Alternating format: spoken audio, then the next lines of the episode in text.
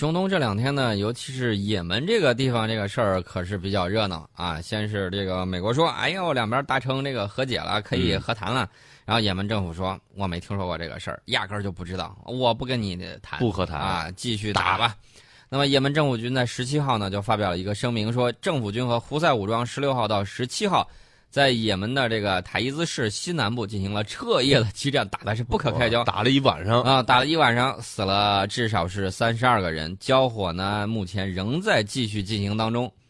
你看这事儿闹腾的，嗯啊，这个反正这个事情啊，真的是很不好说。哎，大家还记得不记得是谁？美国谁说的这个事儿？呃，美国国务卿克里。克里啊，克里很高兴啊，十五号的时候宣布了说。这个沙特领导的多国联军和也门胡塞武装同意十七号起暂停敌对行动，然后也门政府军就说了：“嗯，暂停了，不知道啊，毫不知情啊，打吧，到了你不说停会儿吗？我只管打。你说停就停啊，凭什么停啊？对，他说这个也门的外长专门在推特上发了一个，说我对此毫不知情，美国只是试图与胡塞武装达成协议，也门政府并未参与，所以呢，人家就开始打了。”啊，哎，美国到处支持都是这种反政府武装哈，胡塞武装、叙利亚的反对派。胡塞武装不是美国政府支持的，美国支持的是也门政府军啊，也门政府军。嗯，但是现在政府军对美国的这一系列的表态好像不是很爽。那么伊拉克这块呢，我们之前说了，说伊拉克在打这个呃摩苏尔的时候一定会出现一系列的问题。然后呢，也有人这个辟谣，嗯，辟谣什么呢？就是说。也战况有的时候并并非像他们自己宣传的那个样子，有些地区的这个战况啊打的还是比较焦灼的，而且我也看到了几个视频，有一些这个过于血腥的，这这个就不能放。对，但是看到呃中东地区啊有很多老司机啊开着这个自爆卡车，然后呢进行这种洗点打击，或者是这个。进行这个把据点拔出的这种任务啊，都在做这个事情啊。反正这个会开车的老司机是越来越少了。目前的这个情况呢，就是我们跟我们当时设计的这个剧本差不多。嗯，我说他既然打那块儿，一定会有更多的恐怖袭击在伊拉克其他城市会爆发。一方面呢是打在外线去，化整为零出去了；另外一方面呢，也有可能是为了牵制。这个伊拉克政府军的这种攻击行为，嗯，所以呢，我们看到现在伊拉克中部菲卢杰市在十七号晚上发生了自杀式爆炸袭击，造成了至少十五人死亡，三十人受伤。呃，这个就是极端组织在做的这个事情。所以说呢，你看伊拉克能不能说把这个地方围的像铁桶一样，不让他们跑出来？嗯，这个是很难做的一个事情。是伊伊拉克和叙利亚这项的情况还会持续很长时间吗？还会持续相当长的时间。嗯，大家发现没有？这个巴黎恐怖袭击才死了几个人，然后呢，这个世界媒体天天都在那儿喊。我告诉大家，伊拉克这块谁管呢？叙利亚这块谁管呢？对，我就说一个数字啊。今年十月份，伊拉克境内发生的暴力冲突和恐怖袭击，造成了至少是一千七百九十二人死亡，一千三百五十八人受伤，绝大部分死伤者都是平民。你看西方媒体报不报？对呀，人家就不管。嗯，一千多少人随便摸拿出来个零头，嗯，都比这个在这个欧洲出现的这种问题多。俄罗斯的这个航母舰载机呢，虽然前两天掉了一架米格二十九 K，但是这两天呢还是有成果的。它的这个舰载机呢，在十六号的时候出动，对叙利亚极端组织征服阵线实施了攻击。这个征服阵线呢，之前是在这个 IS 里头，然后呢换了一个名字出来了啊。据有战地记者采访说，无非就是换了一身衣服啊，换了一个标识，其实呢随时还可以再回去。那么这个征服阵线呢，被列为极端组织，呃，俄罗斯的这个战果还是不错的，直接把该组织重要的头目啊阿斯法里给击毙了。哦，那舰载机直接给炸了。然后呢，它出动的是这个苏三三重型舰载机。呃，我觉得这个轰炸还是很准确的。大家要注意，轰炸除了准确之外，它还有这个情报，情报应该是支持的也是相当的不错。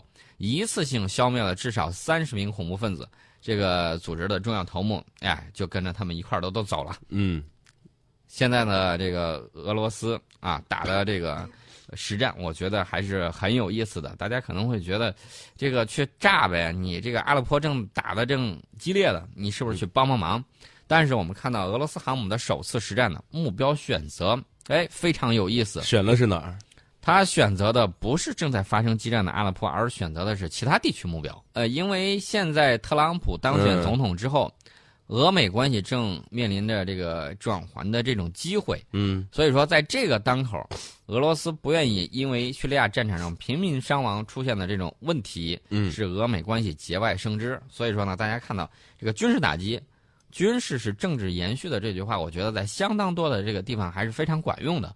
呃，然后呢，大家可以看一下这个俄罗斯，虽然说是战斗种族，但是呢，也不是这个就是嗯埋头蛮干，嗯人家呢打也是为了政治上的这种谈，所以说呢，他的这个选择就比较有意思。呃，为了避免进一步的刺激这个俄美关系，所以说呢，他现在就是阿拉颇你打打去，然后我开去消灭这个恐怖分子，我去消灭恐怖分子这块儿呢，就让他们地面呃看着打的也顺手，无所谓，让他们继续打。那么这个俄罗斯呢，他除了出动了这个苏三三之外，他还在这个攻击行动中，这个格里，呃，这个名字很长啊，嗯叫格里格罗维奇海军上将号护卫舰，发射了口径型巡航导弹，而且呢还使用了愣堡这个岸基反舰导弹系统。大家要注意，俄罗斯出动的可是一艘导弹护卫舰，虽然他说这是大型导弹护卫舰，我之前就一直说了，你看俄罗斯从上个世纪九十年代到目前为止，有没有制造过一艘五千吨级以上的大型的这种军舰？没有啊一。艘也没有。那他所谓的这个大型的导弹护卫舰是有多大？呃，不超过五千吨的那不超过五千吨。啊。这个吨位呢，相对来说还是小一些，但但相对他们国家是很大的。呃，相对于它曾经造的来说吧，嗯算是比较大一些的。然后呢，它这个属于小舰扛大炮，把很多的这种武器装备，比如说巡航导弹呢，装上去，当成一个平台。它去也要验证。之前大家还记得不记得，俄罗斯曾经呃派出了一支机器人部队，嗯，这支部队应该是人类历史上第一次机器人部队成建制的投入实战之中。是，呃，所以呢，它还有一系列的这种还有高科技。啊，不光有高科技，它还需要检验它的这种新武器、新战法，嗯，它也会在里面进行了这种研究。这个名字实在是太难读了 呃，格里格罗维奇海军上将。啊！这个护卫舰呢 啊是今年才入列黑海舰队呢，配备的有反舰、反潜还有防空等现代武器装备。嗯呃，攻击能力呢还是不错的啊，所以说呢，这次参加战斗也要检验检验它的这个效果如何。呃，为什么大家想这个阿勒颇啊？阿勒颇你好歹去炸一下也行啊，帮助一下。其实呢，现在大规模打击俄阿勒颇反而不符合俄罗斯的利益，因为大规模打击有可能造成什么呢？大量的平民伤亡。平民伤亡的时候，又极有可能被极端组织和反俄势力所利用，从而产生适得其反的政治和社会影响。嗯，所以说呢，俄罗斯暂时他就不动用他的这种部队去轰炸这个阿勒颇，这也是原因在这儿。那么未来一段时间会什么情况呢？我觉得叙利亚战局还没有到这个决战决胜的这个阶段，嗯没有到这个阶段的时候，俄罗斯会希望通过叙利亚境内这个多个地区对恐怖分子武装实施打击，形成这种威慑，然后呢影响战局的走势，等到时机成熟之后再攻打阿勒颇等地。那么俄罗斯呢，他就说对伊德利卜还有霍姆兹两地的大规模打击，必将对恐怖主义武装产生巨大的心理震慑。嗯预计这次大规模打击之后，清剿阿勒颇恐怖武装的这个行动将变得更为顺利。这个嗯其实呢，也等于说是啊，我把援兵给打了，把援兵给打了之后，这边就等于说是哦，解了这方面的这个燃眉之急。就是他原有的这些武装会感到绝望，援兵都没有了。对哦本来就被打成这样了。可以说是一次比较成功的围点打援、哦啊，感觉好像是我正在这个打阿勒颇，但是呢，我这个手一抖，不好意思，把你们两个重要据点给干掉了。但是每一次有什么样的行动之后，我都会发现，就是都说局势会越来越明朗，越来越明朗，但是每一次的局势好像都越来越混乱了。这个我个人觉得这个局势还算是比较明朗的，还算明。朗吗？呃，在叙利亚，明显现在政府军是略占上风。然后呢，这个土耳其很不爽的就是库尔德武装，嗯然后库尔德武装呢也在里面占据了一小片的这种势力范围，呃，还有这个极端组织啊，在一些地方还继续着统治。那么在阿勒颇这些战略要地方面，我们已经看到最起码叙利亚政府军是在不断的得手。另外一方面呢，呃，没有了土耳其的这种支持啊，有一些有一些人啊，嗯当时他说是好邻呃好亲戚啊什么之类的亲人，呃，现在呢也不亲了，也就不管了。现在这个情况应该说是有利于叙利亚局势逐渐向明朗去走近，逐渐明朗，逐渐明朗。但是这个明朗到底会有多明朗，还得一步一步慢慢来。还得看，我往下接着看。嗯另外呢，这个俄罗斯因为局座已经都说了，嗯局座说，这个俄罗斯航空母舰出去就会出事故啊，嗯只要不出事儿，这就是最好的。那这个话得反过来听了。反过来听，所以说呢，这个俄罗斯心里头憋着气儿啊，嗯他也在想，我得练练我的这个航空母舰。既然出去一次了，看看这个航母啊，航母的指挥系统，航母各种技术保障，还有嗯后勤的补给，呃，以及它这种舰载机展开军事行动，你这个起飞啊、收回啊，整个一整套，我需要通过实战进行检验，看看嗯哪一方面呢有问题。这现在有很多啊，怎么说呢？你说他好事儿也好，说他喜欢打人家脸也好，我觉得嗯这样不太好啊。他把辽宁舰还有这个俄罗斯库舰嗯。这个主锅炉的这个图都贴出来，你贴就贴吧，你还贴个对比图，贴这个干嘛呀？贴这个让大家看一看嗯。俄罗斯对这个武器装备的这个保养现在的这个情况。嗯。呃，我个人认为这是人家一贯的风格啊，比如说这个有水兵啊，嗯。当年曾经受过苏联的培训，然后呢，等到俄罗斯这个远东的，就是太平洋舰队的这个船到我们的港友好港口进行访问的时候，嗯登舰就看了看，看了看之后，下来之后就直嘬牙花啊，说这个已经跟当年不一样了。一看有些地方新刷的漆，有鼓嗯包，这个鼓包呢是锈了，锈有锈啊的这个对，锈了之后，生锈了就会鼓包。按照原来苏联的海军条例，嗯按照我们的这种条例，应该是你先啊把这个锈迹全部铲掉，嗯，然后打磨，打磨完了之后，许鼓包。然后涂防锈漆，嗯涂完防锈漆之后，一遍一遍的刷漆啊，直到把那个呃除除了底漆之外，外头的那个颜色漆整个全部刷好，保证它不再生锈，啊嗯，阻止这个锈锈迹更大，这样才算完成。他们这边什么鼓包啊，直接漆就刷上。刷刷上就行了，有颜色就行了。这也是俄罗斯海军实力衰弱的一个表现啊。通常情况下，你要看这个内务是很重要的。但是这个内务的衰落是代表着它的整个实力的衰弱，还是一种心态的变化？呃，心态的变化也是技术装备的一、嗯一直迟迟不到位。有一些地方它的这个舰队呢，相对来说比较老旧一些，嗯因为它毕竟要把新的舰只用到最该用的地方，所以有些地方呢，不能说军备废弛，而是确确实实没有钱，就有可能它的防锈漆什么的都不够，是吗？那倒不是防锈漆不够，防锈漆肯定是管够，嗯而是这个纪律作风啊稍微有一些涣散。对，啊注意力没有大多的集中在这里。呃，所以说现在这个海军，你如果要说的话，我个人认为，就海军而言，嗯，呃，应该能够排世界第二，应该是没有问题的。海军能够排世界第二，我说我们的，嗯我们的，嗯俄罗斯先往后排吧。有人还说英国，英国的这个女王号还在没还没建成，建成之后呢，排名也许可以再靠前一些。嗯，而且英国最近出了个大笑话，那什么笑话？估计收音机前的很多朋友都等急了。宋老师要讲一个什么笑话呢？这个笑话呢其实是真事儿嗯啊、就是英国说了，呃，我现在这个没钱，嗯呃，然后呢，这批导弹也退役了，嗯所以说我们的军舰就不要再装什么反舰导弹了，等着吧，等回头有钱的时候再装。嗯在相当长的一段时间之内，我这个军舰呢只能打炮弹打炮弹啊，你就回到了这种巨舰大炮的年代了。就是那个那个木板的那个大船，然后两边伸出来好多炮，砰砰砰砰，呃，还不是那种，还不是那种，比那种还是要进一步的。还要进一步。回到一战的这种战列舰、这种嗯巨炮啊，这种巨舰大炮主义，嗯就回到这个地方去了。这个其实是很尴尬的。嗯呃，我说一点事儿啊，这也是我们昨天在说的，是我们这个国家在说的一个事情，就是有些人挟洋自重。嗯我说到哪儿，大家心里都清楚。然后呢，你挟洋，我从军事的角度来说一下，你挟的什么洋啊？去找英国去吗？嗯，英国现在都说了，我船上只有大炮，连导弹都没有，挟哪门子的洋？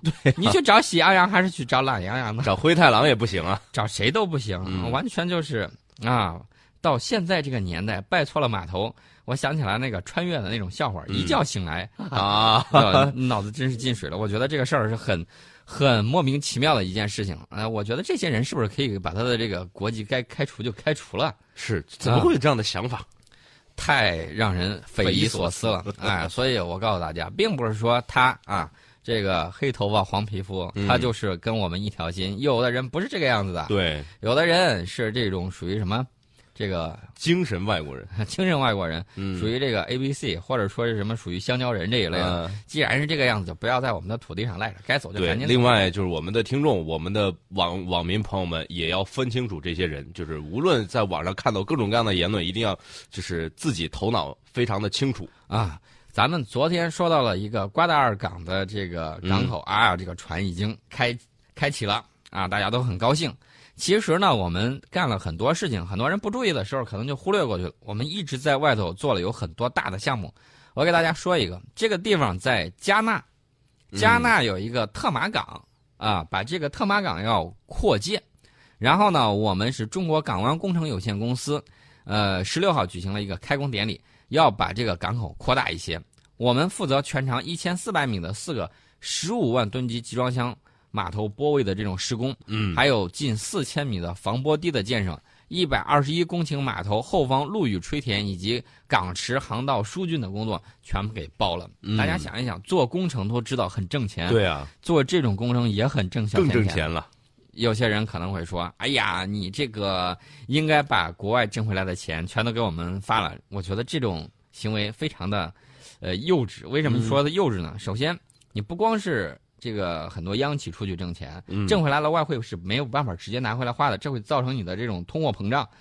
那么国外曾经有过什么样的事情呢？比如说西班牙，比如说葡萄牙，从这个南美洲掠取了大量的黄金白银，对，然后大量的这种东西流入呢，造成他们的这个通货膨胀，嗯，然后他们又没有拿去发展新的这种新兴的工业，对。呃，干什么用了？跟我们贸易，然后呢，大把的量的白银都流到我们这儿，然后，呃，所以这就是当时的这种情况。他们开始拿着白银、黄金吃喝玩乐。还有就是很多银子是人家私营企业挣的，嗯，人家私营企业挣的外汇，你把人家的钱直接说都分了，那怎么可能啊？夺人钱财如杀人父母，是人家想干什么呀？人家挣的钱，人家爱怎么分配怎么分配，跟我们是没有关系的。对，所以说呢，说要分什么外汇、国家外汇的，我觉得这些人最起码我可以百分之百的肯定，你上学的时候没有学过经济学，没有学过金融学，也可能明白这个情况。这个挣钱无门呐啊，呃，这个倒不是说这个，这是大家的有一些这个误解误解啊误解，所以说呢要给大家澄清一下。呃，这个港口建了之后。啊，直接创造的这个工作机会就有近一千个，然后呢，间接的带动相关产业有四千个工作机会。那么加纳这个地方，大家可能会说加纳在哪儿？很多朋友不知道，不知道的时候打开地图看一眼。对，加纳是在西非地区。嗯，那么加纳的这个特马港扩建之后，会成为西非非常重要的一个贸易和投资中心。嗯。大家发现没有？我们是实实在在去那儿干活，实实在在去挣钱，帮人建设去了。对，嗯，大家有人会说：“哎呦，为什么去帮他搞建设呀？”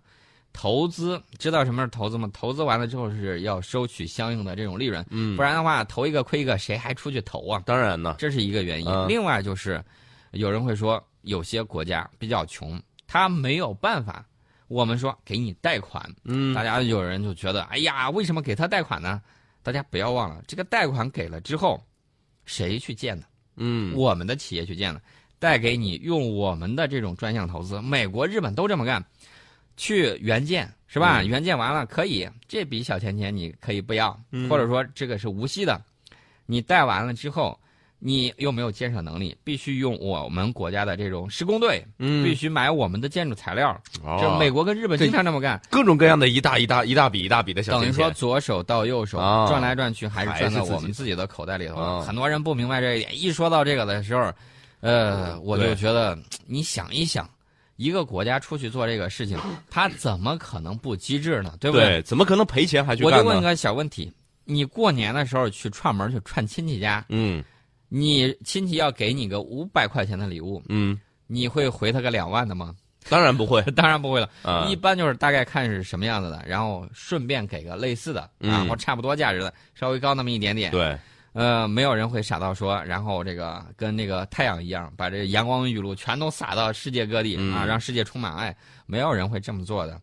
呃，大家在做这个好事的时候，一个是现在啊，嗯一个是这个利益的一致，嗯，一个是契约的约束，对还有一个就是感情融洽，那是锦上添花。对。这个就是现代这个企业精神的一个特点。但我们建这个港口，除了经济上的一些帮助之外，还有什么其他的一些意义吗？呃，其他的意义当然很多了。它这儿成为港口之后，你的这个商品可以在西非地区进行更啊方便的这种来往。除此之外呢，他们国家通过这样的这种往来，可以成为地区经济的中心。大家知道，要想富，先修路。路和路之间交叉的这个节点是什么？嗯，这个地方交通枢纽啊，郑州就是一个大的交通枢纽。对，火车拉来的城市。那么它这个地方如果成为人流、物流、金融流的一个中心，那么想象一下，加纳的经济会发展的很棒。嗯，除此之外，它的关系也会跟我们更铁啊。嗯下一周我要休公休假。对，所以也提醒我们蜻蜓 FM 客户端上的朋友们，呃，如果下一周没有听见宋老师的声音，不要奇怪，宋老师不是停更了，而是宋老师休息了。休息之后，他会继续回来陪伴各位的。欢迎各位下载蜻蜓 FM 客户端，搜索“宋伟观天下”，了解更多节目内容。